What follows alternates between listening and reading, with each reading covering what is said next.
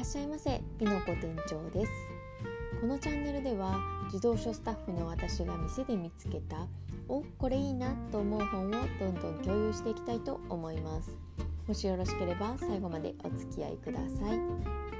今日のおすすめ本は煙突町のプペル幻冬舎キングコングの西野昭弘さんの絵本です。12月25日に劇場版が公開されましたよね。私が働いている店でもプペルの絵本を大量に発注しておいたんですが今はもうほぼ完売状態で注文もできてない状態です。私は映画をまだ見ていないんですが映像がめちゃくちゃ綺麗みたいですね。映画を見た帰りに本を求めに来る人がすごく多いので気になる方は早めに買うのがいいですよ。本は本当に出会いだと思って見つけた時に買うのがいいと思います。今日はかなり長くなりそうですが内容を解説いたします。4000m の崖に囲まれ煙突だらけの町がありました。もくもくと黒い煙に閉じ込められているので外の世界や青い空輝く星を知りません。これが煙突町なんです。ハロウィンの日夜空をかける配達屋さんが配達中の荷物をうっかり落としてしまいます。なんとそれはドクドクと脈打った心臓なんです。配達屋さんはさっさと逃げてしまい心臓は煙突町のゴミ山に落ちてしまいました。暴れる心臓にたくさんのゴミがひっついて出来上がったのがゴミ人間町の方から声が聞こえてきて行ってみるとジャック・オ・ランタンや魔女フランケンやゾンビなど自分以外にも化け物がたくさんいます。ゴミ人間はその仲間に加わり大人たちからはトリック・オア・トリートと言っておやつをもらい子供たちには風船を配りました。時計台の鐘が鳴る頃また明日もやろうね。とゴミ人間が化け物たちに言うと何言ってんだよハロウィンは今日までと言われます。みんな仮装していただけだったんですね。かぶり物の中からは少年のアントニオたちが出てきました。お前も脱げよと引っ張られますが脱げません。仮装ではありませんから。そこからすぐに街中に噂が広がりゴミ人間は嫌われてしまいます。ゴミ人間がベンチでため息をついていると一人の少年がやってきます。少年の名前はルビッチ。煙突の掃除屋なのですすで真っ黒です。去年漁師のお父さんが海で亡くなったので自分が働かなくてはならないんですね。ルビッチはゴミ人間にハロウィンプペルと名前を付け自分の家の庭で体を洗ってあげました。タイトルのプペルはゴミ人間に付けられた名前だったんですね。ルビッチは言います。なんだか懐かしい匂いがするんだよ。僕が捨てたパンツでも混じってんじゃない？次の日2人は煙突の上にいました。突風が吹くから落とし物には気をつけてねとルビッチは言います。昔お父さんの写真が入ったペンダントをドブ川に落としてしまったらしいんです。ルビッチのお父さんは昔海に出た時に煙の向こうには光り輝く石ころつまり星を見たと言っていたんです。でも町の人からは嘘つき呼ばわりされたまま死んでしまったんですね。お父さんはルビッチに教えてくれました。信じ抜くんだたとえ一人きりになっても。ある日ルビッチはプペルが原因でアントニオたちにいじめられてしまいます。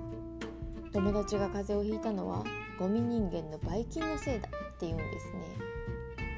ちゃんと洗っているからばい菌なんてないと反論しますが今日も臭かったぞ。親子揃って嘘つきだと言われてしまいます。確かにプペルの体は洗っても洗っても臭くなってしまうのでルビッチには言葉がありませんでした。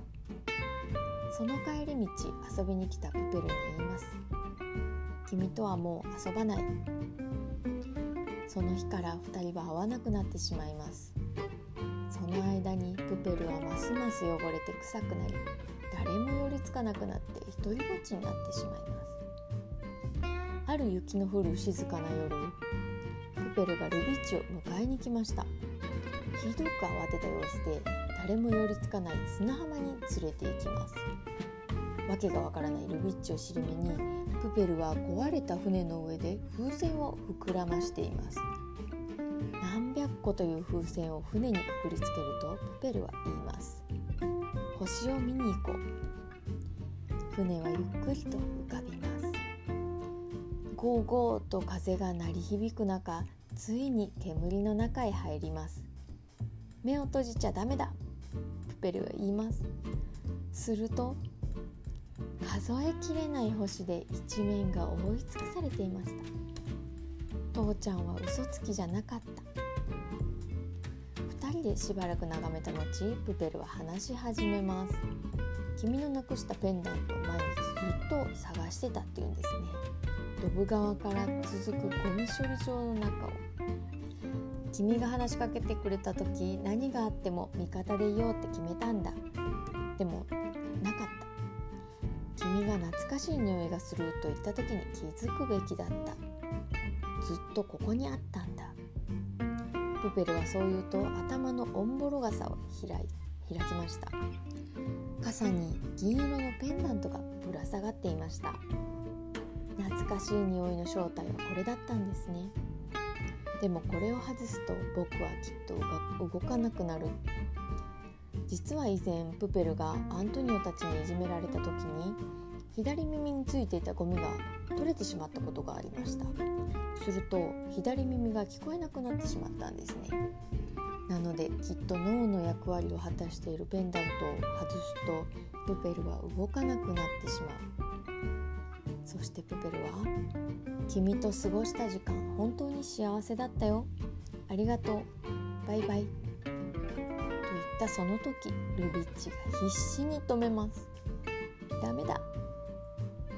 アントニオにちぎられそうになったら一緒に逃げればいいじゃないか。痛みは2人で分ければいい。せっかく2人いるんだよ。毎日会おう。そうすれば毎日父ちゃんの写真を見ることができる。プペルの目からポロポロと涙がこぼれました。ルビッチと毎日一緒に遊ぶ。それはなんだか遠い昔から願っていたような。ルビッチは言います。星はとても綺麗だったね。ありがとう。君と出会えて本当によかったよ。すると照れくさくなったプペルは人差し指で鼻の下をこすります。ルビッチは何か気づくんですね。母さんが前に言っていました。お父さんは照れるとすぐに人差し指で鼻の下をこするって。ハロウィンは死んだ人の魂が戻ってくる日。ルビッチは泣き笑いでこう言います。会いに来てくれたんだね父ちゃん。というお話でした。いかがだったでしょうか？正直なことを言うとこの絵本が発売された当初ははいはい泣かせに来るやつでしょと舐めてかかってました。数ある絵本の中には泣かそう泣かそうとしているなと逆に興ざめしてしまうものってありませんか？私自身あまりメッセージ性の強い絵本は得意じゃないので拒絶反応でうっとなってしまったんですね。でも中身をしっかり読んでるともう圧倒されてしまいました。まず絵がめちゃくちゃ綺麗なんです。そして周りから嫌がられていたゴミ人間に話しかけたルビッチ。途中離れてしまった時もありましたがそういう時だってあるじゃないですか。大切なものに気づけたのは勇気を出して星を探しに行ったからこそ。この絵本のテーマでもありますよね。みんなの心をつかんだんだなって映画館帰りのお客さんたちがみんな絵本求めに来る様子をこれでもかってたので分かりました。今日のおすすめ本は煙突町のプペルでした。興味がある方は是非商店やネットで手に取ってみてください。見かけたらお早めに。ではまたのお越しをお待ちしております。ピノコ店長でした。